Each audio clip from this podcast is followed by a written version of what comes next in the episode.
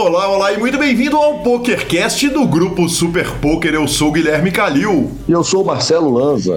E chegamos a uma clássica, aquela prata da casa todo ano antes do BSOP Millions. Você sabe, você já viu no enunciado desse programa, recebemos mais uma vez o homem, a lenda Devanir Campos, o DC que chega para nos contar todas as novidades e tem altas novidades nesse BSOP Millions. O que não é novidade é que eu estarei lá, que você estará lá e que a comunidade toda do poker brasileiro vai se encontrar nesse evento gigante. Lembrando que o PokerCast é trazido a você pela GG Poker, pela Pay for Fun e pela SX Poker. Perguntas, participações, sugestões, promoções e comentários. O nosso e-mail é pokercast.gruposuperpoker.com.br, Instagram e Twitter, arroba e arroba Lanzamaia. Nosso telefone é 31 975 18 9609 para nos mandar mensagens de áudio ou para entrar no nosso grupo do Telegram. Eu já tô rindo das mensagens que estão coladas lá embaixo da pauta desse programa, mas vamos direto para a nossa sessão de notícias, Marcelo Lanza começou a aparecer um ou outro brasileiro pingando na WSOP Europa, automaticamente temos resultados. Temos resultado. Claro que Felipe Mojave Ramos está em loco no torneio. Uh, sensacional. Quem também está no local é Felipe Ketzer, os dois jogadores já engatados no main event. Mas ontem a gente travetou o bracelete, fizemos pódio. Bruno De Simone, esse craque com quem estive em Las Vegas, simpatia total e que beleza, hein? Que homem bonito, hein, Marcelo Lanza? Rapaz, é um homem diferenciado, né? É um homem de uma garba elegância. É um homem que a gente já pode falar que ele literalmente é um cidadão do mundo, porque você nunca sabe aonde Bruno De Simone vai aparecer. Ele está em todos os locais, todos os lugares do planeta Terra. Ele tem que ser consultor de onde vão morar próximo, próximo lugar que vão morar. Aliás, tive boas discussões a respeito desse assunto com ele. Ele ficou com a terceira colocação, Marcelo Lanza Maia, no evento de número 11, o No Limit Hold'em Turbo Bounty Hunter uh, ah, 1.100 dólares de Bahia, 570 entradas, terceira colocação, rendeu a ele 29.900 euros. Pegando aquele avião da Europa para os Estados Unidos, voltamos para Las Vegas para notícias do NAPT. NAPT, a gente, ó, você já está imaginando, né, Lanzinha? Porque tem LAPT, na Latinoamérica, EPT, Europia. APPT, Asia Pacific Poker Tour, NAPT é o North American Poker Tour uh, do PokerStars, direto dos Estados Unidos, acontecendo lá em Las Vegas, comendo solto. Vale dizer que é o seguinte: Gabriel Grilo, nosso redator-chefe, cobrindo em loco, também passeando de helicóptero, tá bonita, né? A vida de Gabriel Grilo, fenômeno. Tá difícil, né? Você vê que é uma vida que tá sofrida, é uma vida de um rapaz que tá ali triste com o que ele está fazendo, triste com o papel que ele está desempenhando e triste no lugar em que ele está. Exatamente. E olha, a brasileirada tá voando lá. Leonardo Boy, João Simão, Breno Campelo, Antony Barranqueiros. Então o Brasil tá muito bem representado. Uh, importante dizer que o João Simão fez heads up no torneio de 5K, Pot Limit Omaha, e o Leonardo Boy Ficou o ITM no Main Event, a série continua. No momento, a gente está gravando hoje na sexta-feira, dia 10 do 11, às 9 da noite. E vale dizer o seguinte: Felipe Fio e Flávio Del Valle fazendo transmissão no YouTube e Twitch do Grupo Super Poker. Rapaz, e temos Game of Gold, um novo reality da GG Poker. Aproveitando que eu falei de 11 do 10 de 2023, Marcelo Lanza, uh, o reality show estreou hoje, na hora que eu assisti, tinha 5 horas no ar. Uh, o programa, cara, vou te falar. Eu ouvi o Daniel Negrano falando do programa. Daniel Negrano, que inclusive anda azedo, viu, cara? Ele tá no mau humor que eu vou te contar. Mas ele falou: olha, esse é realmente um reality show diferente. Aprendemos com os coreanos a fazer. O reality show é muito legal. Quem assistiu uh, um reality show recente, eu não sei se foi aquele Round 6 vai entender por que, que o prêmio do campeão é 456 mil dólares. Ele falou alguma coisa a respeito dos participantes de número 4, 5 e 6. E os nomes são gigantes: Daniel Negrano, Jason Kuhn, Fedor Rose, uh, Daniel Cates, Charlie Carell, entre tantos outros e outras. Maria Hall também está lá representada. Lanzinha, eu curti bem, viu? Uh, o primeiro episódio achei bem legal, é um episódio que define o se tem gols, mas eu achei que ia acontecer outras coisas, eu achei que ia definir ali uma primeira coisa. Evidentemente, como todo reality show, foi um episódio meio de apresentação dos primeiros atletas, mas. E onde que, e onde que a turma consegue assistir? Cara, no canal do YouTube da GG Poker. Eu vi um potencial muito grande de, de, de, de, ser uma parada muito legal, tá com cara de produção de televisão e tomara que continue incrível. É, nomes, nomes de peso tem, né? Sem dúvida o nenhuma. O resto é formato e torcer para dar certo. Sem dúvida nenhuma, exatamente. Bora para aquele bate-papo anual, então? Vamos embora pro bate-papo, mas não sem antes falarmos da Pay for Fun. A Pay for Fun, claro, é o melhor método de pagamento do mundo para você depositar, para você sacar. E essa semana tivemos uma interação engraçadíssima do grupo do Telegram do PokerCast, que Lucas Matiota uh, falou: Calil, tem algum problema uh, no, com a Pay for Fun? Então solicitei um saque ali do PokerStars e não caiu na hora. Eu fiquei preocupado porque eu tô acostumado o saque cair na hora. Eu falei, cara, quer ajuda? Se você quiser ajuda, a gente liga lá pra turma. Aí ele respondeu, não precisa. Caiu aqui, fiquei mal acostumado. Acabou demorando uma hora, eu solicitei às 9 e 7 e caiu às 10 e 9 na carteira Pay for Fun. Não é o comum, mas já está resolvido. O problema deve ter sido com o site, mesmo assim valeu. Cara, o que o Matiota tomou de falinha, Marcelo Lanza, por causa dessa mensagem, porque o Douglas Melo Almada falou o seguinte: parabéns por realizar saques. Eu não sei se isso um dia vai acontecer comigo. Uh, descreva a emoção para os réis mortais, por favor. é. Parabéns, né? Parabéns ao patrão, né? Porque realmente saque hoje em dia não tá fácil, não.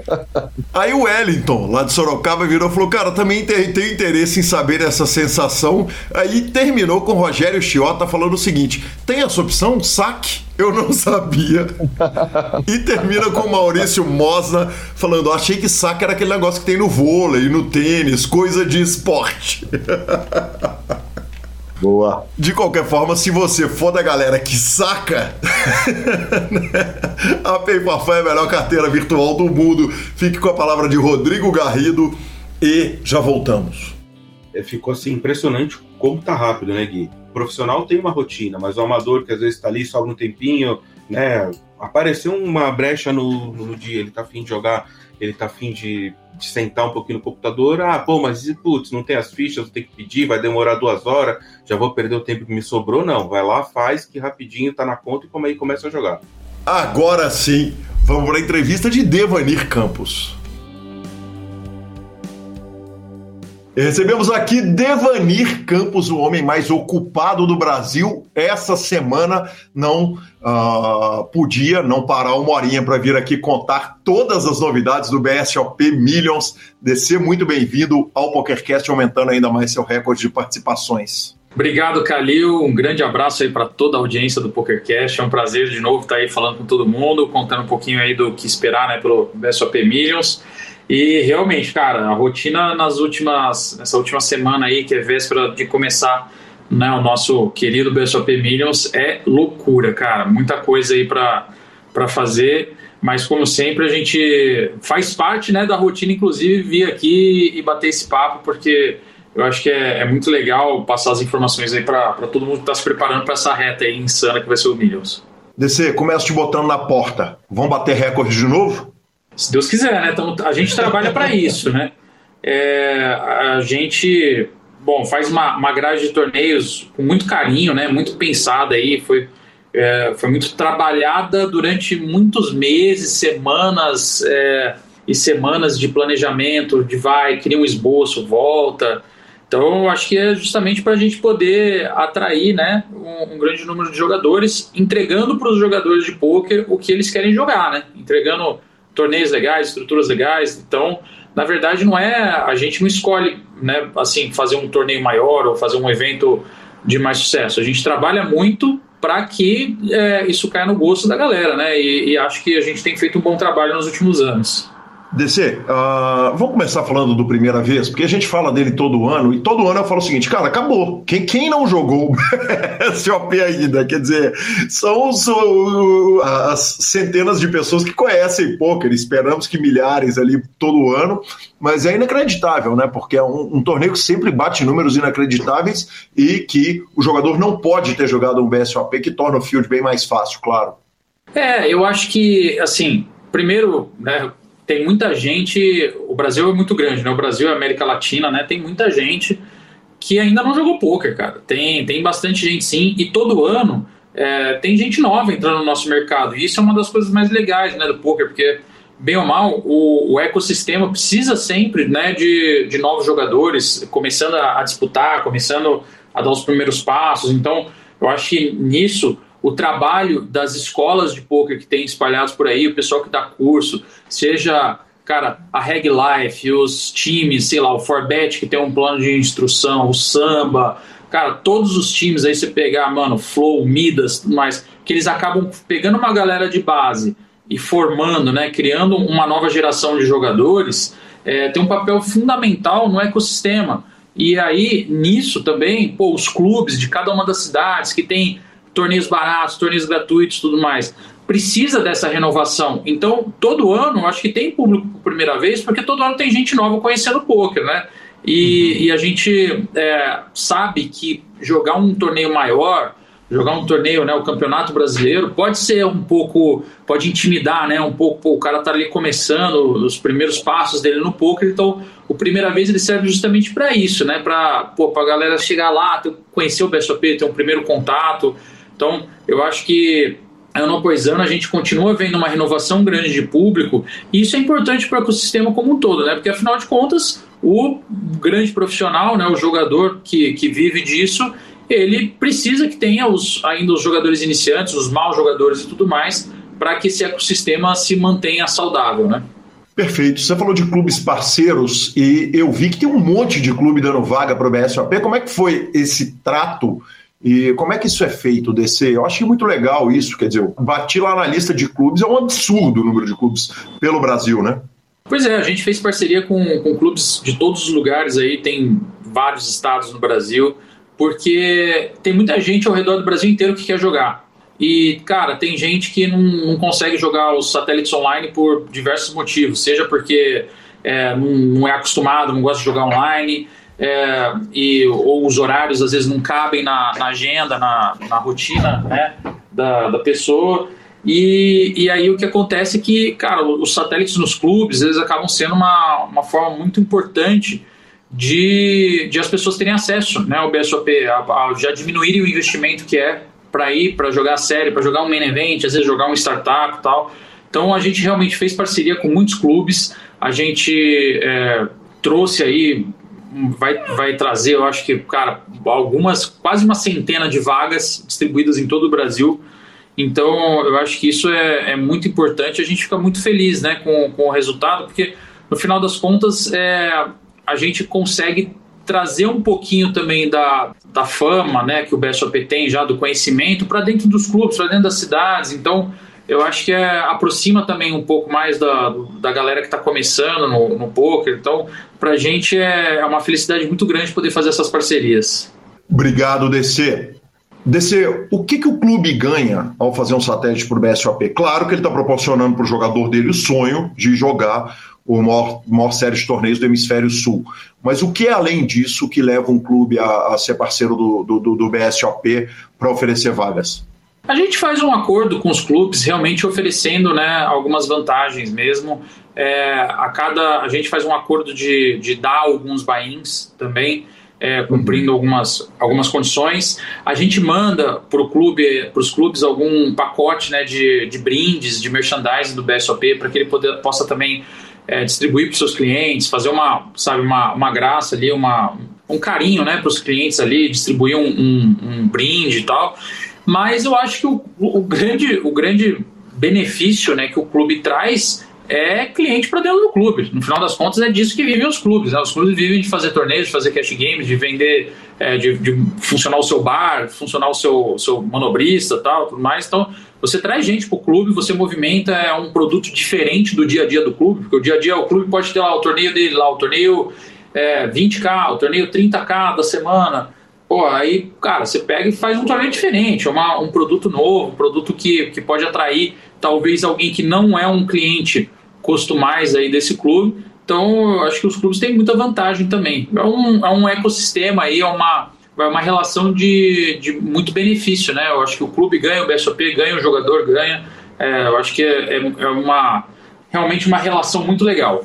Que bacana, DC. Uh, antes da gente começar a falar das novidades dessa edição do BSOP, eu queria primeiro agradecer ao querido rádio, uh, um dos líderes né, do, dos três rankings, na verdade, que estava me ajudando a montar essa pauta, e ele que estudou como ninguém a grade do BSOP Millions, afinal de contas, ele, como eu disse, ele está disputando o título.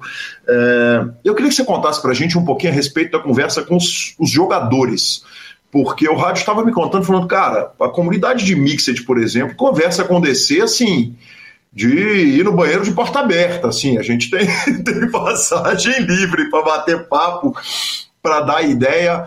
Uh, na, na, elaboração de uma grade dessa, quanto que é, quanto que vocês ouvem os, os, os jogadores e, e, e, quão importante é o feedback dos jogadores para a elaboração do BSOP Millions? Calil, bastante. A gente, é, eu acho que ouvir os jogadores, ouvir o feedback da, da comunidade é o primeiro passo. Ele, ele é, na verdade, é o, vai a prioridade zero.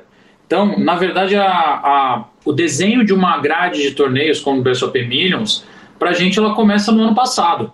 Então, ela começa uhum. quando o Millions anterior termina. Porque quando o Millions anterior termina, a gente está ali, cara, em contato com os jogadores durante praticamente duas semanas, trocando ideia, o pessoal jogando e falando, pô, isso daqui foi legal, isso daqui não foi, não foi tão bacana, precisa melhorar lá, precisa melhorar aqui. Então, assim, já é um, pô, o, o melhor feedback que a gente pode ter. Então, a partir dali, a gente já, já aprende muitas lições. E aí nós vamos para o ano seguinte, vamos começando a, a desenhar a grade, aí nós vamos começar a realmente a falar com alguns, é, com alguns grupos específicos de jogadores para realmente fazer o ajuste fino, né? fazer a sintonia fina e quase que uma, um trabalho ali de alfaiate, né? de uhum. tentar uhum. criar os torneios que vão ser, vai, é, que encaixam tanto na grade, mas não encaixam só na grade, mas encaixam também no gosto do jogador, não encaixam só na grade e no gosto, mas também na duração que a gente precisa do torneio e também no perfil de gente que ele vai atingir. Então, assim, é um trabalho muito legal esse daí. E o, o, a participação dos jogadores faz toda a diferença. Então, por exemplo, você citou aí o, o rádio, a comunidade Mixed Games, que foram muito importantes para a gente criar, eu acho que a maior grade de torneios de não Holden e não Omaha unicamente é, fora dos Estados Unidos. Eu acho que não tem nenhum outro lugar fora dos Estados Unidos que Talvez tenha... Talvez nem de Vegas, né, DC? Cara, eu, eu, precisaria estudar um pouco melhor alguns calendários. Eu acho que talvez ali na Flórida já teve um ou outro que teve algumas coisinhas assim, mas é, é, é, bem possível, bem provável que a gente esteja vai, muito próximo de, de ser uhum. talvez o maior fora de Vegas ou maior talvez fora da costa oeste, porque eu sei que na Califórnia já teve muito mixed também. Ah, sim, claro. Então, então assim, é, eu acho que pô, foi, foi um trabalho muito legal, sabe? Pessoa, a gente chamando para conversar, mostrando ideias de torneios, sabe? É, tentando encaixar nos dias e realmente fazendo uma grade que, que realmente vários tipos de público vão ter, é, vão ter ação todos os dias ou praticamente todos os dias. Então, a gente fez questão de todos os dias do torneio, todos os dias do BSOP Minos, tem uma opção de buy baixos, tem uma opção de buy médio, uma opção de buy alto. A todo dia do, do, do Minos tem uma opção de Mixed Games, todos os dias tem uma opção de High Rollers, todos os dias tem uma opção de Omaha. Então, é, eu acho que assim, realmente são, cara, foi, foi feito um cardápio para agradar realmente todos os gostos, né? Todos os paladares de poker. Vou começar pelos Mixed, porque, uh, afinal de contas, a, a, conversa partiu é a deles, né? Casa, né? exatamente, exatamente. Uh, DC, a gente pega, por exemplo, jogadores que são especialistas de mixed e, e, e, existe essa figura, né, do jogador que nada ou pouco se interessa por Texas Hold'em, né? Vamos Sim. pegar, por exemplo, o Marceleza, que é um craque da, da, da, capital Belo Horizonte, que está lá na disputa também do ranking dos mixed, uh, o Marcelo, o Nhonho e tantos outros que uh, jogam principalmente os mixed games Dessa vez o BSOP quase apelou, né? É, todo dia tem. é, vai ter que passar um pouquinho de tempo fora de casa, né? Exatamente. Vai ter que passar mais, vai ter que passar duas semanas fora de casa dessa vez. Antigamente se agrupava os torneios para ajustar para esses caras que saíam de casa e iam jogar só esses torneios? Ah, a gente, a gente é, vou, vou até que falar que sim, mais no passado não existia uhum. tanto essa, essa preocupação e depois, até ouvindo novamente né, a comunidade, o pessoal falou: Poxa, quem não joga Mixed é. Quem não joga Roden é fogo, né? O cara vai ter um torneio hoje, vai ter um outro torneio daqui a sete dias, é ruim, né? Bota eles mais, mais próximos tal. Então a gente procurava, dentro dos limites da grade, a gente, a gente tentar fazer isso, né? O, o, montar uma grade de torneios tão extensa é um quebra-cabeça bem complexo. Não é tão simples mudar um, um torneio de dia. Mas aí agora né, tem todos os dias, então isso acaba não sendo uma, uma preocupação muito grande. Maravilhoso. DC, quanto tempo você gasta uh, assentada para definir, para montar aquela primeira montagem de grade? Quanto tempo você, Lara e companhia sentam e, e, e gastam montando esse quebra-cabeça, que esse é o, o mais difícil de todos os quebra-cabeças, claro, né, o mais importante de todos. Nossa, cara, eu acho que eu não sei nem te precisar, assim, porque assim, são muitas e muitos dias de, de de trabalho e de ajuste. Como qualquer, acho que como qualquer tipo de trabalho, é, não adianta você falar assim, poxa, hoje eu vou passar oito horas ininterruptas nisso, porque, uhum. cara, você precisa, é, é, um trabalho criativo também, né? É, então, é, você precisa às vezes tirar o foco, sair um pouco, pensar em outras coisas, para depois você olhar com, sabe, com a cabeça um pouco mais fresca e, e, e talvez enxergar alguma coisa que você não estava enxergando no outro momento, algum conflito de horário, algum conflito de público, de buy sei lá. Então, é, eu acho que assim, o primeiro, acho que o primeiro esboço, eu, eu acho que assim, demora fatalmente aí perto de uma semana, sabe, indo praticamente todos os dias assim, dedicando algumas horas realmente para mexer nisso. Mas esse é só o primeiro esboço, cara. O primeiro esboço geralmente ele é bem diferente do, do, que, vai, do que vai ser o produto final, né? Então a gente sempre pega, vai pegando pô, a grade do ano anterior e vamos vendo o que, que, deu, o que, que deu certo, o que deu errado. Às vezes a gente olha e fala assim, nossa, olha só, esse horário desse torneio aqui ficou tão ruim pra galera, porque, pô, não deu tempo do cara chegar, ou não deu tempo do cara jantar, sabe? Então aí a gente vai aprendendo, as, vai pegando as anotações todas que a gente fez no ano passado e vamos tentando é, melhorar, né, onde tem os leaks aí, né, de, de grade. Maravilhoso. DC, aproveitando e encerrando o assunto Mixed Games, uh, LAPT e Mixed Games. Está confirmada a temporada do ano que vem. Existe a possibilidade da entrada dos Mixed no LAPT? Existe a possibilidade, que acontece o seguinte, é, em, em, etapas no Brasil, muito, muito é, provável, muitíssimo provável, quase certo, Etapas fora do Brasil, isso de, depende de, de algumas, tem algumas constrições, né? Dependendo da localidade, você tem é, regras ou leis específicas de jogos. Então, tem lugares que para você fazer outra modalidade, isso tem que estar tá, é, dentro do, do escopo da, da lei da comissão de jogos daquele país. Então, por exemplo, eu sei que tem países que a gente não pode fazer Seven Card Study porque ninguém lá joga, então isso não está escrito no uhum. manual uhum. deles de jogos permitidos como um jogo permitido. Entendeu? Por quê? Porque ninguém joga, ninguém nunca fez. Então os caras não precisaram gastar esse tempo para descrever como que é o, o Seven Card Study. Então existem algumas particularidades, peculiaridades e até é, restrições legais, né? Então, mas acho que para o ano que vem a gente vai tentar implementar sim.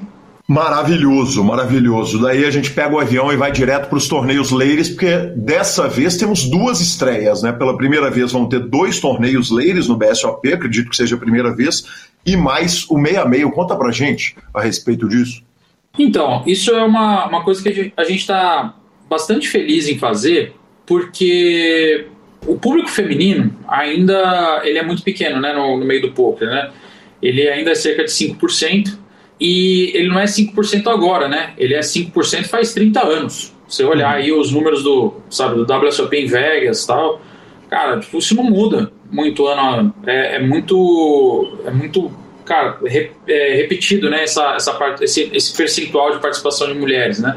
Desse, e... É 5, porque fala-se de 5, fala de 4, fala de 8. Ah, eu tô arredondando 4, né? Tipo, uhum. eu tô arredondando 5, mas assim, tem ano que é 4.7, tem ano que uhum. é 4.4. Tipo, é uhum. em torno de 5. É Sim, próximo tá de 5. E qual que é o negócio? A gente.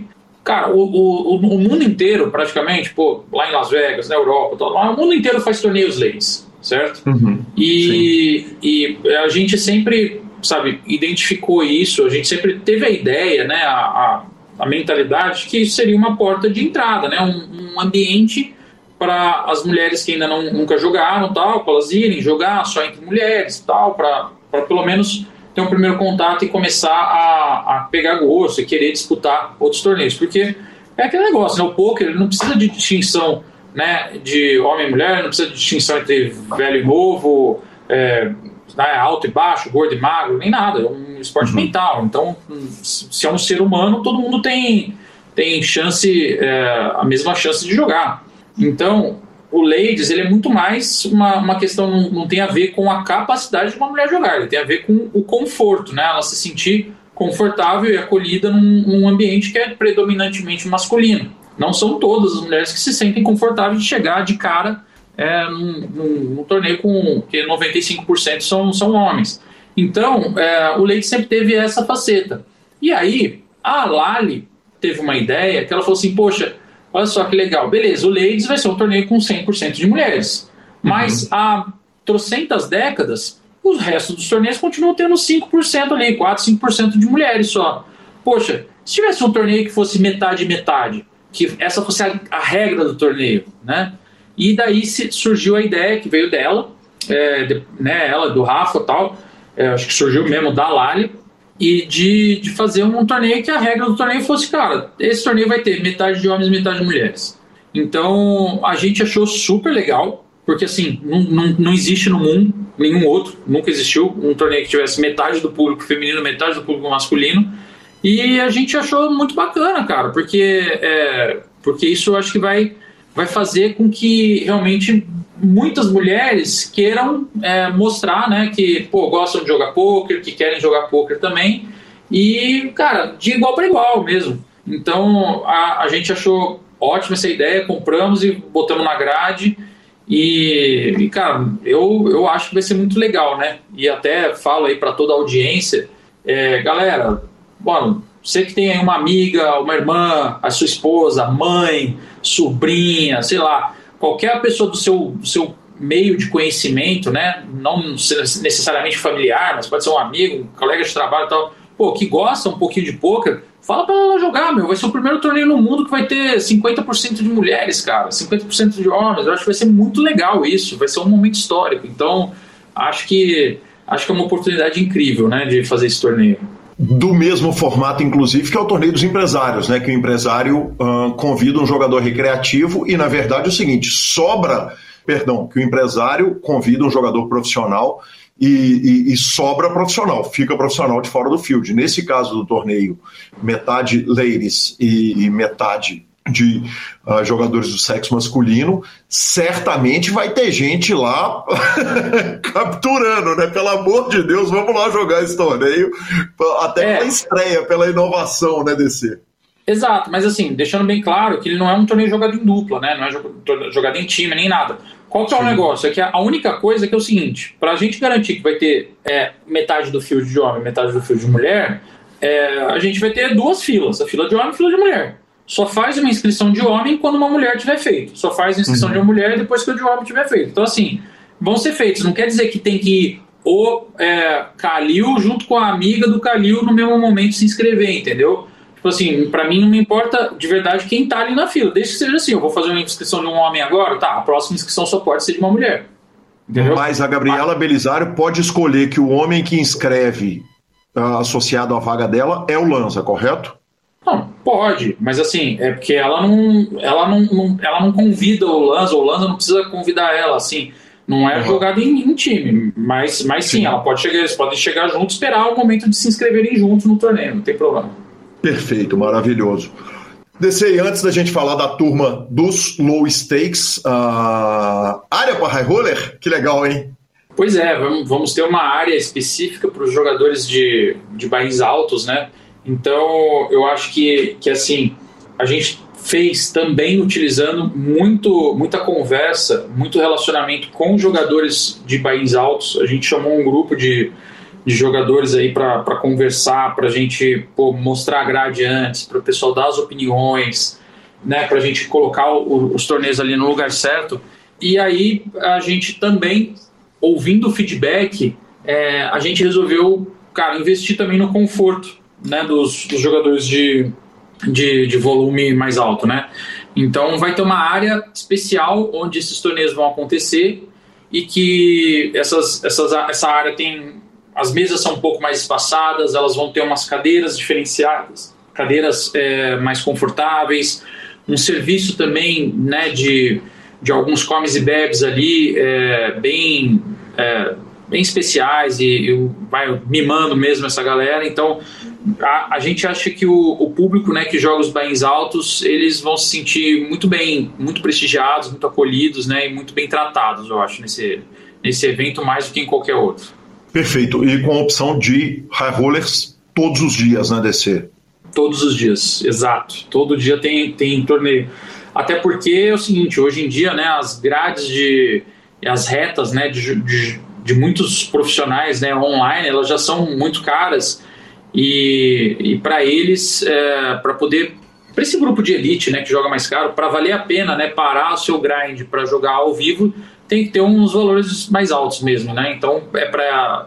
É, a gente acaba atraindo os profissionais, acaba atraindo também muitos jogadores recreativos que gostam de jogar mais caro. Então, acho que vai ser uma, uma experiência bem legal. DC, quanto que você leva o domingo em consideração na montagem da grade do BSOP? Cara, a gente, nas etapas regulares, sem ser o Millions, a gente, a gente leva muito mais. É, vou falar leva a sério, porque a gente sempre leva a sério, sabe que o pessoal vai grindar, mas assim, a gente toma muito mais cuidado quais são os torneios, né? É que o BSOP Millions, ele é um, um, um evento que todo mundo espera o ano inteiro para jogar, né? Não só no uhum. Brasil, mas no continente. Então, cara, eu acho que é para todo mundo. Então, não, tem o profissional que ele vai querer jogar a reta dele no domingo e tá tudo certo. O cara pode ficar lá no quarto de hotel dele, abrir o notebook e tal. E vai ter público para jogar ao vivo também, entendeu? Tem muita gente que gosta de jogar ao vivo e vai, vai ter público para isso. Então, durante o BSOP Minions, a preocupação é um pouco menor do que em outras etapas. Perfeito. Agora, nesse, uh, o jogador que joga low stakes, quer dizer, o jogador que está ou entrando no poker ou que joga no clube local, o que que tem de opção específica para esses caras, inclusive para permiti-los jogar o, o, o, os torneios mais caros? Eu queria que você desse uma panorâmica dessa grade de torneios low stakes. Uh, teve alguma mudança para além dos dailies? Uh, o que está sendo feito com foco nesse jogador? A gente, a gente tem né, no, no BSOP esse ano, realmente o, foi um dos nossos objetivos é ter três faixas bem definidas né, de, tor de torneios todos os dias. Então tem os Daily 500, né, torneio de 500 reais todos os dias, que é o, é o menor buy-in né, do BSOP Millions. E além disso, a gente todo dia vai ter torneios ali na faixa dos mil a 1.500 reais, torneios que a gente vai chamar de buy-in médio ali entre 3 e 5 mil reais, e torneios caros acima de, de, de 8, 10 mil reais. Então, existe realmente opções para todos os tipos de bolso. E algumas que, que são, na minha, na minha opinião, né, na minha humilde opinião, né, é, bem interessantes, né, quase que imperdíveis. Né, como, por exemplo, Startup, que é um torneio de R$ 1.200, tem o Meia Milha, que é um torneio de, de 500 reais também. Cara, tem, tem muita opção né, de, de torneios de bains mais baixos. O que acontece é que é o seguinte, o BSOP Millions ele tem uma, uma, uma restrição de espaço físico também, um tanto de gente uhum. que eu uhum. consigo botar para jogar lá. Então, é, eu não posso também fazer torneios de, de valor muito mais baixo do que isso, porque eu corro o risco realmente de ter uma multidão de gente que não caberia e a experiência de todo mundo não seria legal. Mas pensando até nisso, a gente criou esse ano um conceito novo, que são os, os satélites é, quase que diários, né? Tirando os dias que tem satélite do Main Event, tem muitos dias no BSOP que tem satélites com créditos de 5 mil reais. Ou seja, é um satélite que ele não é vaga para um torneio específico, mas ele te dá prêmios, ele te dá 5 mil reais em crédito para você escolher qualquer torneio que você quer jogar. Entendeu? Que então, demais. você quer jogar 5 torneios de mil, pode usar. Você quer, você quer jogar 10 torneios de 500, pode jogar. Você quer jogar um torneio de 3, um de 2, pode jogar, não tem problema. Você vai, quem ganha esse satélite ganha lá um crédito de 5 mil reais e ele pode escolher qual é o, qual é o torneio que ele quer da Bahia. Quer dizer, se o cara ganhar dois satélites desses, dá pra ele jogar dele 500 todo dia. Dá pra jogar dele 500 todo dia, ou, ou, ou ele por. Vai, esse, esse é um satélite que tem um custo aí, um buy de, de 700 reais. Se ele ganhar dois desses, quer dizer que ele gastou 1.400 e pode jogar um high roller de 10k. Aham, uhum, sim. Que legal, que legal. E para a turma dos Mixed Games, isso brilha muito o olho, né? Porque é um problema para quem não quer, não pode jogar o main event, né, DC? O, o main event tem um problema grave, né? Para quem tem um, um, um, trabalho regular, carteira assinada, ele meio que precisa tirar férias para jogar, né? ah, mas é esse, esse é o, vai, é um ponto que é comum com todas as grandes séries, né? Se você pegar Sim. assim, vai, os grandes festivais do mundo, né? O WSOP em Vegas em junho e julho, você vai pegar o EPT Barcelona, o WSOP Millions, cara, são eventos longos, não tem, não tem como esconder isso. E realmente tem gente que não vai conseguir acompanhar a série inteira. Agora, é aquele negócio, o Main Event, é, esse ano, a estrutura, pelo, pelo tanto de gente que a gente espera, né, a estrutura até foi modificada, ele tem dia 2A e dia 2B, e, o, e, e o, os jogadores vão entrar na premiação no dia 3. Eles passam para o dia 3 de ITM, né? O dia 2 é jogado até, até estouro da bolha. Então, quem vai jogar o main event, ele pode escolher dias iniciais, depois voltar só no dia 2. E, cara, aí é o seguinte, é aquele negócio, né? Você vai avançando, aí você vai, né? Talvez modificando ali os seus compromissos, ajustando a agenda e assim como qualquer outro grande festival, né? O cara que vai lá para Las Vegas, meu, querendo jogar o main event da WSOP, ele sabe que é um torneio que vai, se ele passar do dia 2, ele vai durar mais 7, 8 dias lá. Uhum. Perfeito. Perfeito. E aí, quando chegar no dia final, você cancela os compromissos todos, porque você já tá rico.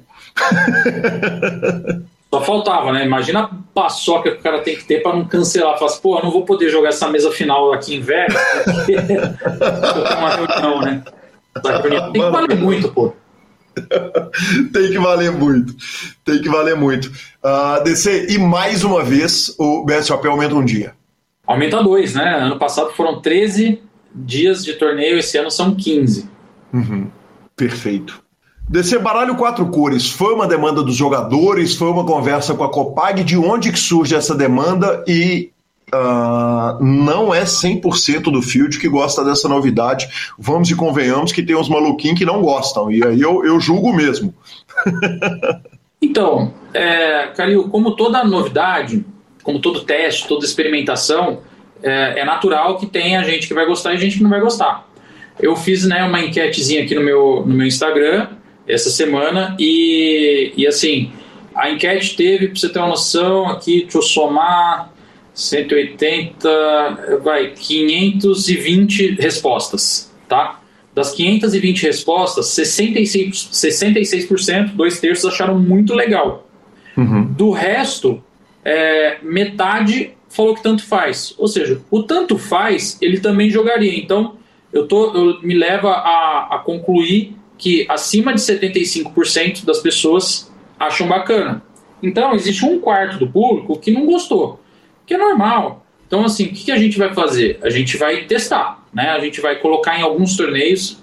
A gente escolheu os torneios high roller por terem fields menores, né? E, e, vamos e, e, assim, o, o field do high rollers ele é muito variado, né? Ele tem jogador profissional, tem jogador amador, tem jogador novo, tem jogador velho. Então, uhum. eu, a gente vai, vai conseguir sentir assim qual que é a, a receptividade. E cara, assim, a gente não está trocando os baralhos do BSOP. A gente está testando um novo formato de baralho.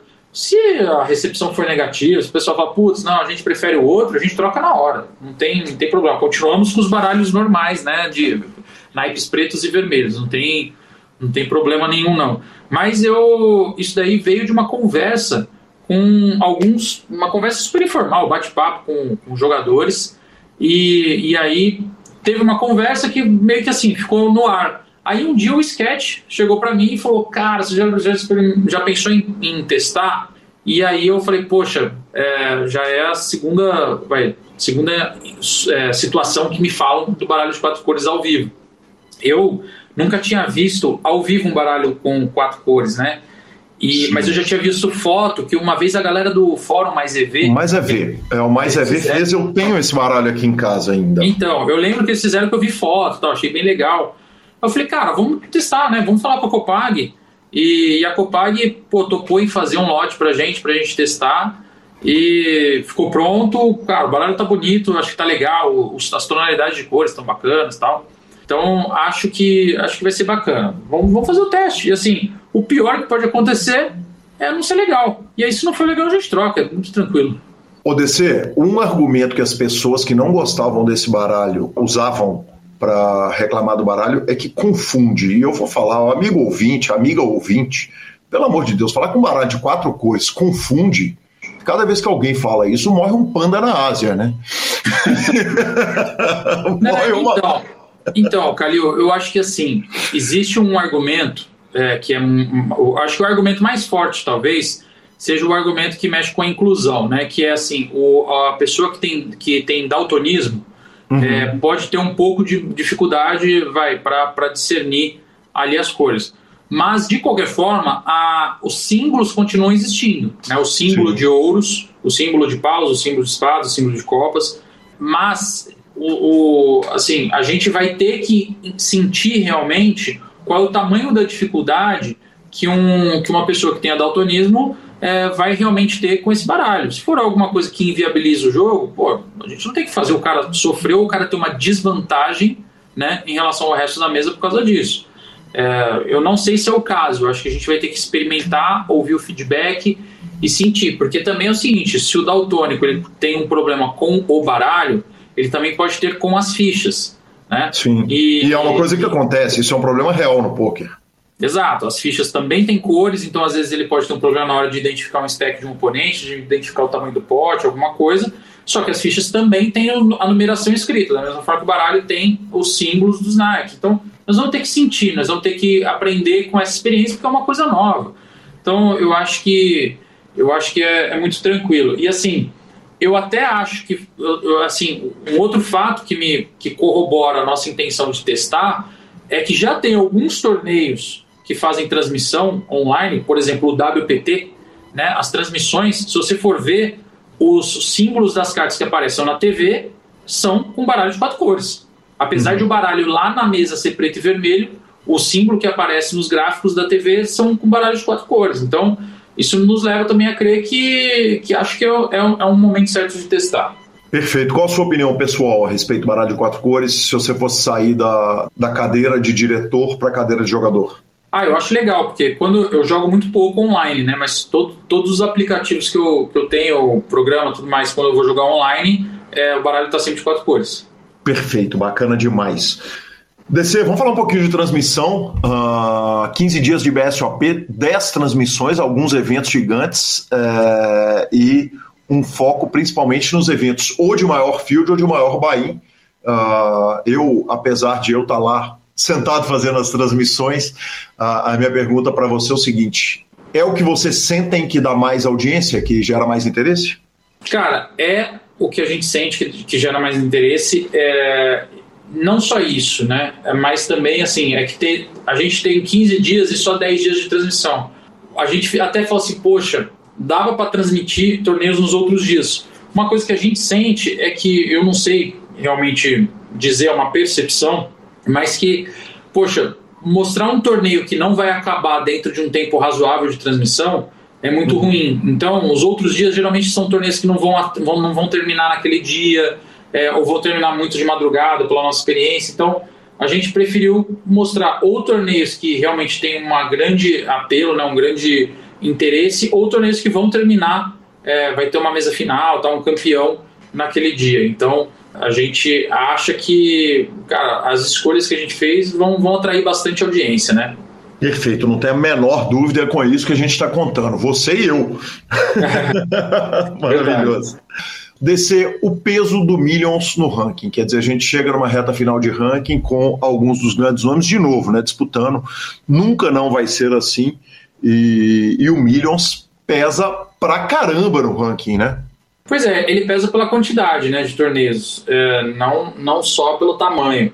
Porque se você for ver, ele, ele conta quase como três etapas, vai, né, pela quantidade de torneios. Então, é, dependendo da etapa, você pode considerar até quatro etapas. Então, assim, a quantidade de torneios, a quantidade de oportunidades de pontuação é muito grande.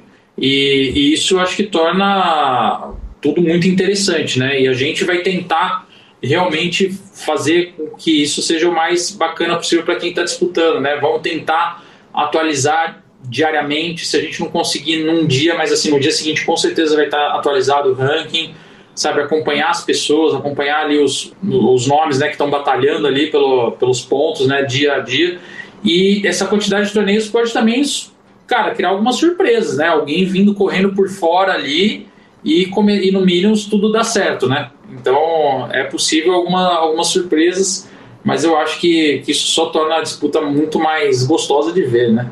O DC, uh, quem está chegando agora no poker não tem ideia do que foram os rankings de poker até alguns anos, né? Tanto que a gente teve alguns campeões brasileiros que o que eles fizeram foi chegar e ganhar um main event do BSOP. Isso não foi um problema exclusivo do BSOP, foi um problema de diversos rankings de poker e, e o tanto que foi difícil ajustar uh, um ranking de uma série para chegar numa reta final e a gente achar muito, muito, muito improvável que alguém chegue cravando o main event, obviamente, pura e simplesmente ninguém vai ser campeão, mas realmente um ranking que premia a, a regularidade. Como foi difícil, né, de você chegar nessa, nesse formato atual que realmente premia o, o, o, o jogador que prestigiou e que fez uma série incrível? Ah, é, é, é difícil em qualquer esporte, viu, Calil? E assim, a gente hoje vê, por exemplo, sei lá, o formato da, de pontuação no Campeonato Brasileiro de Futebol. Cara, já teve diversos outros formatos no passado, foi tendo ajustes, alterações e tudo mais. Goste ou não goste, todo ranking sempre vai ter pontos de justiça e pontos de injustiça, né? Então, é, mas o, todos os esportes passaram por evoluções. O poker não foi diferente. A gente no começo tinha feito um, um modelo de ranking que ele era muito bom até 2009, quando as, as etapas, o ano inteiro, ela tinham fields muito compatíveis, desde a primeira até a última. Os fields não, não variavam tanto.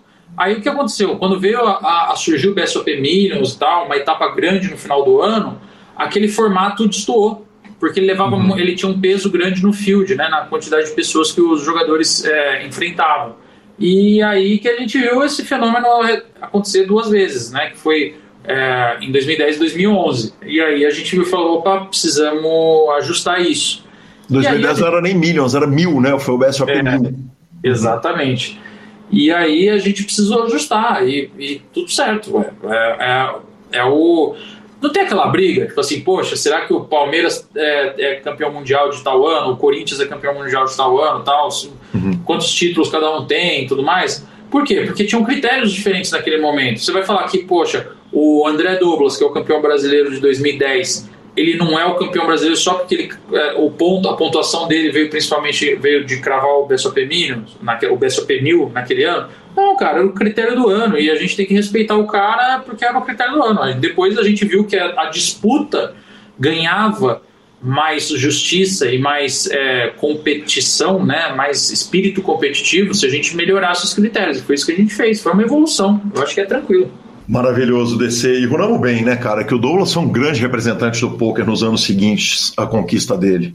Ah, além de ser uma pessoa, uma pessoa muito legal, né? Um cara, cara 10, é, com certeza foi, foi, foi muito bom poder entregar naquele ano o bracelete para ele, né?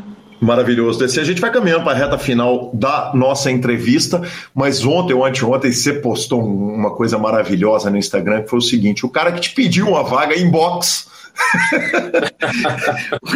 rola de você me dar uma vaguinha aí e conta pra mim o desfecho dessa história, porque você abriu um concurso no Instagram, o que que esse cara tem que fazer para eu dar uma vaga para ele e, e, parabéns do cara pela pachorra de pedir o negócio e agora tá com a possibilidade de ganhar.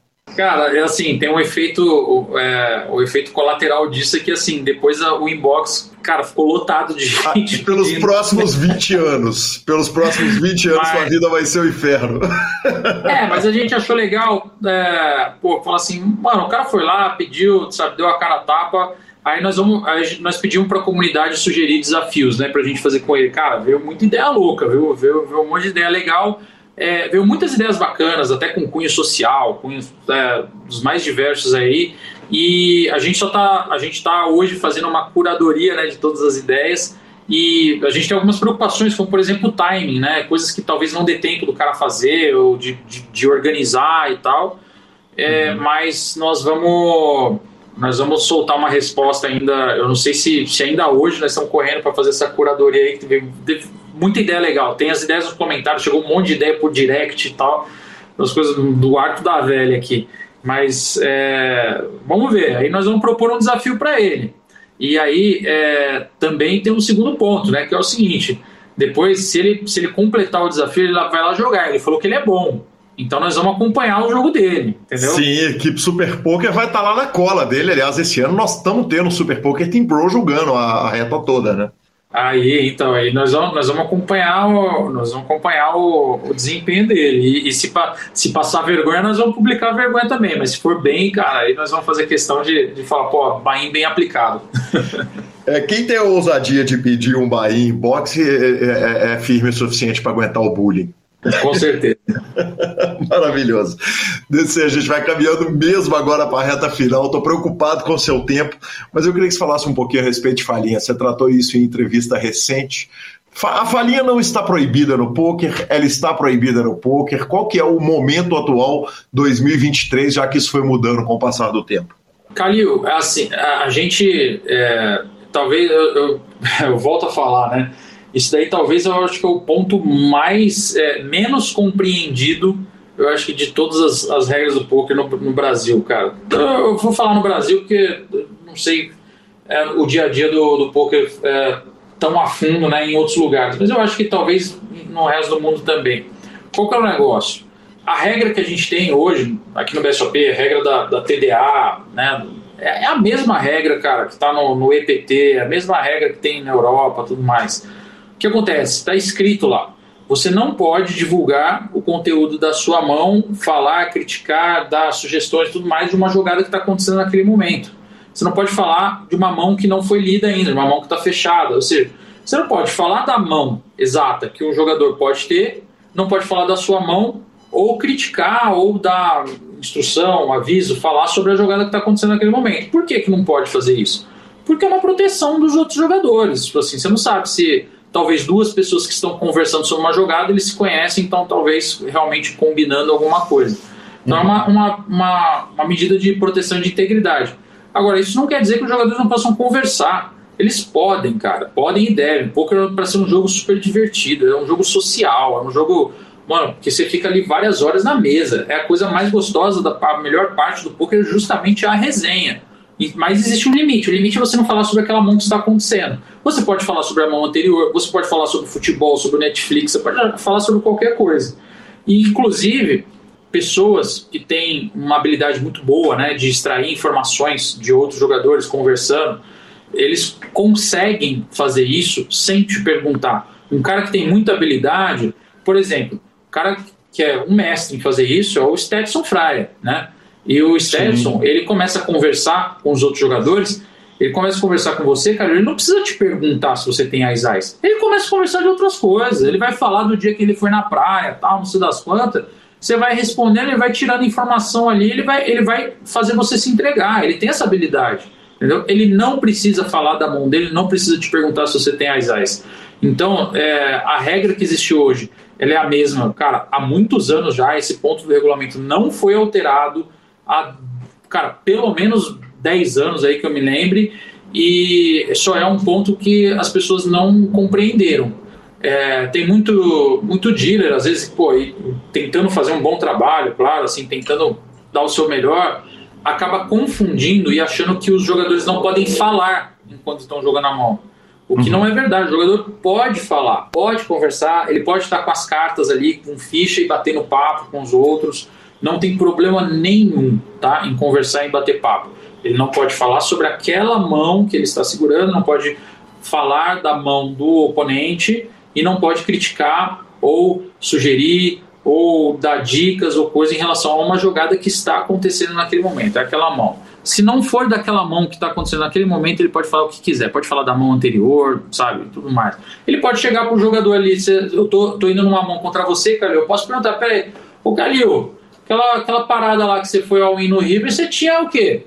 Eu posso te perguntar, não tem problema, você pode responder, entendeu? E talvez aí eu já consiga tirar a informação que eu quero tirar de você, não preciso te perguntar dessa jogada que está acontecendo agora. Uhum. Perfeito, perfeito. Uh, descer por último duas rápidas perguntas. Uh, é nessa etapa que o troféu Gabriel Grilo de torneio de imprensa perde o nome Gabriel Grilo e ele finalmente ganha? Olha, é, acho muito difícil. Acho muito difícil porque o torneio de imprensa é um torneio muito disputado, tem muitos nomes de, de peso e não sei se o Gabriel Grilo está com futebol para isso, né? Ele tem viajado muito, né? Então são muito, é muitas horas de voo, muitas horas, fuso horários diferentes.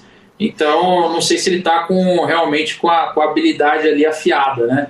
É, vamos ver, né? O poker tem sim um, uma parcela de variância, né? uma parcela de sorte aí. Pode ser até que dê sorte, mas é, é o menos provável a citada no PokerCast pode regular a conta dele e aí a culpa será nossa. e por último, DC, se você tivesse que chutar um número, botar uma linha de mais ou menos para número de jogadores no main event do BSOP, qual seria esse número? Cara, eu acho que a gente vai, a gente vai para recorde esse ano. Né? O nosso recorde, se não me falha a memória, é 4.115. Então, eu vou, estou ali, vai, botando, cruzando os dedos aqui, botando toda a energia positiva, que eu acho que vai ser recorde de novo. Bacana demais. DC, queria te agradecer no meio desse tsunami que é a reta final de preparação do BSOP, você gentilmente nos atender. Muito obrigado. Uh, parabéns, sucesso. Vamos estar lá junto, com muito gosto. Eu vou fazer tantas transmissões no evento. Nos dias que eu não estiver transmitindo, eu vou estar no salão e uh, muito obrigado. Que legal. Galil, é, agradeço de novo a, a, né, a, oportunidade de vir aqui, de falar para todo mundo, contar um pouco do, do processo, né, que é fazer o BSOP Minions. É, a gente está, de verdade, trabalhando bastante para receber todos os jogadores de poker, todos os apaixonados né, pelo poker. A gente faz isso porque a gente é apaixonado. Trabalho com poker porque eu gosto muito desse joguinho. E, e a gente está realmente tentando fazer o melhor para encantar todo mundo que vai estar tá lá no, no, no, WTC entre os dias 15 e 29 de novembro. Então, eu deixo aqui um, um grande abraço a todo mundo que está ouvindo. Quem não conseguir é, tá lá, pô, acompanha aí pela internet, acompanha pelo, pelo Super Poker as transmissões, que eu acho que vai estar muito divertido esse torneio. Maravilhoso, muito obrigado, DC, sucesso. Valeu, Calil. Marcelo Lanza, que homem, nos encontramos lá, hein, senhor? Nosso famoso bate-papo anual mesmo, né? Já é tradicional essa, esse papo pré-BSOP Millions e estamos ansiosos para que comece o danado. Estaremos lá, estaremos lá. Na, sem ser, eu chego sem ser nessa semana, na outra eu estarei lá. Eu vou chegar em torno do dia 21 ou 22, mais ou menos. Vou para a última semana. É, mais ansiosíssimo para mais um grande evento. Importante dizer o seguinte: dia 22 eu tô lá. O encontro do PokerCast vai ser ou no dia 24 ou no dia 28, que são os dois dias livres. Aí vai depender da sua agenda lá, professor Marcelo Lanza e vai ser aquele prazer que nada mais é, encontro os ouvintes, nada mais é do que a gente para um posto com cerveja barata e encher a cara de cachaça, como a gente faz anualmente na, na, naquela noite fantástica, né? O encontro do, do PokerCast nada mais é do que um bate-papo descontraído, regado a álcool. Simples assim. Maravilhoso. Importante dizer que eu não te encontro desde a WSOP em Las Vegas, viu, professor? Importante. Nem lá encontramos. Nem lá encontramos, desde antes. Nós estamos fazendo quarentena. Exatamente. Então encontra todo mundo, menos nós. Isso aí. Bora de redes sociais? Vambora de redes sociais, Marcelo Lanza, mas não sem antes falarmos da SX Poker. Lanza, teve o resort da Suprema agora, eu tô vendo o senhor queimadinho aqui, nosso ouvinte não tá te vendo não, mas eu tô vendo o senhor naquele bronze que não tem nada de artificial e a premiação da Suprema foi sem surpresa, então, professor? Teve sim, o aniversário Suprema, foi o aniversário de cinco anos da Suprema. Todo ano a gente encontra em algum lugar para comemorar o aniversário e também para participar dos melhores do ano, que é o prêmio anual da Suprema das, das melhores performances, dos melhores clubes, das melhores empresas. E foi com muito orgulho que a SX mais uma vez ganhou sete prêmios, foi a maior ganhadora da noite, inclusive o, o maior prêmio de todos, né? Que, que é o prêmio do Clube Supremo, clube que cobre, cobre todas as, uh, vamos falar assim, as solicitações reiki, jogadores ativos, meta de torneio, é, atendimento, marketing tudo mais. E a SX Grupo foi premiada com ele mais uma vez, segundo ano seguido, e segundo ano seguido também com sete prêmios, e é muito, muito, com muito orgulho que a gente recebeu isso. É, os meus sócios estavam lá, uma parte da minha equipe estava lá, e hoje que eu estou à frente da empresa, eu fico, eu falo que eu tenho muito orgulho do time que a gente construiu e, e da empresa que a gente tem, então fiquei muito feliz. Posso dar falinha? Claro. Falta, Ainda bem que tem a SX para levar troféu para casa, senão era só a Gabi, né? Desculpa, professor. Cada um trabalha com o que tem. Desculpa, professor. Olha quem fala, olha quem fala. Esse instante aqui no meu troféu há 200 anos. Cada um trabalha com o que tem. Pelo menos a instante aqui de casa vai troféu. Pode ser que não seja meu, mas a minha está sempre sendo, é, ter sempre sendo colocado alguma coisinha ali. Maravilhoso, professor.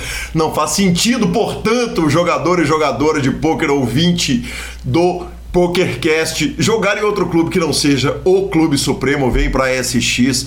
Eu que tenho tanta honra e tanto carinho de fazer parte dessa empresa, de ser a cara daquele Instagram, isso muito me enche de carinho, de orgulho. Tamo junto, vamos que vamos.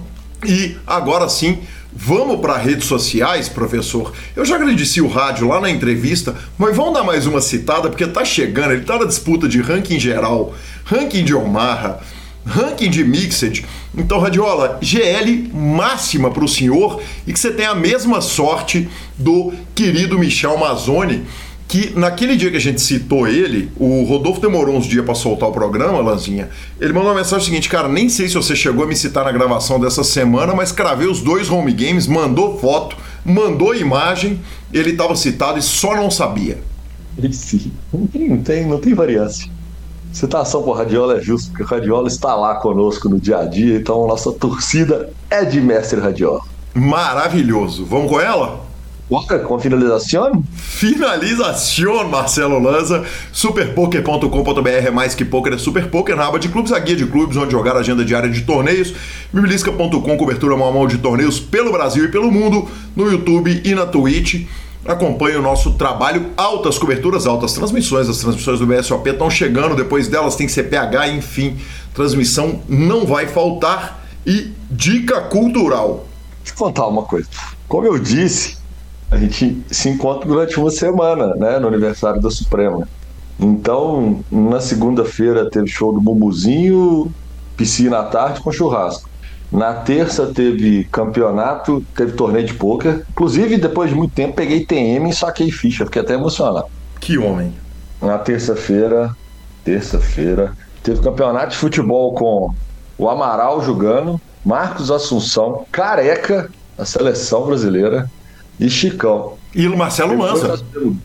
É, deve ser, eu, eu, eu devo ser atração mesmo de futebol. Não, mas você não, gol, mas você não jogou? Direitinho. Exatamente. Joguei, fui, Pelo fui goleiro. De o Luquinha jogou também, o Luquinha jogou no meu time. Mas, jogou mas o Luquinhas, o Luquinhas não bambeia com esses caras, não. Ele enfrenta ele. Não, foi pra cima. Quando junta o talento e a juventude, o Lucas Lanza, o Lucas Lanza brilha, tá louco. Aí depois, no outro dia, teve um evento de carne que é conhecido no interior de São Paulo, chama Beef Tour, com show dos Menotti, nossos queridos Menotti aqui de BH, que começaram na terça-feira do Observatório. E aí, quinta-feira, é, premiação suprema e tudo mais. Então eu tenho que avisar para vocês o seguinte: eu estou curtido num álcool da semana que eu não liguei a televisão, eu não tenho programação cultural, entendeu? Mas eu tenho, professor Marcelo. Eu tenho um filme. Salva nós! Eu tenho um filme e uma série. Ô Lazinha, e o filme não é que ele é ruim, não. É, papai.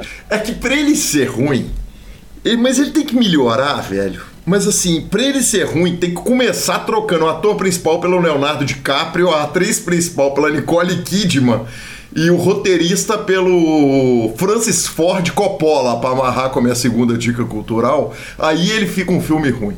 Ele se chama Tubarão Mar de Sangue.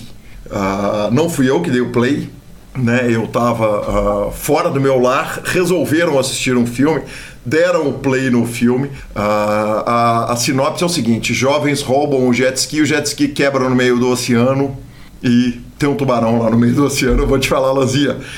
Eu curto Sharknado, eu curto o. Deixa falar. O tubarão. O senhor, é fã de Sharknado. Cara. É fã de Sharknado. Sharknado é cultura trash, né? É, é, né? é, não, Mar de Sangue, vou te falar, cara. É, é, tá no Netflix.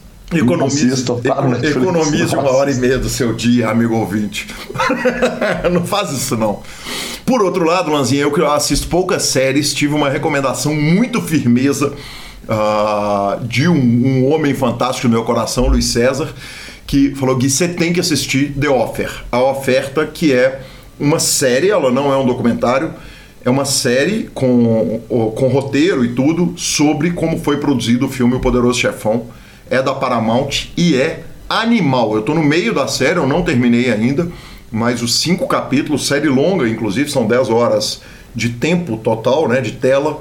E tô no, no, no quinto capítulo e ansioso por terminá-la. Aí sim. Aí, ó, já deu as duas. Uma boa e uma ruim já resolveu o problema. Exatamente. Gasta o tempo da pessoa com uma série de 10 horas, economiza uma hora e 40 de horas traumáticas. Justo. Bora lá? Arroba Gui Calil e arroba Lanzamaia são os nossos Instagrams e Twitters. O PokerCast é trazido a você pela Pay pela SX Poker e pela GG Poker. Estamos no Spotify, Deezer, YouTube, Amazon Music, Podcast Players. Nos indique, nos dê 5 estrelas, isso é importante pra caramba lá no Spotify, no iTunes. E a edição é do Homem, a Lenda, o fantástico Rodolfo Vidal. Um grande abraço a todos e até a próxima semana. Valeu!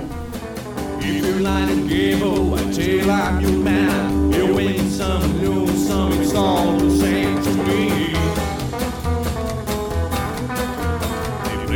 To play.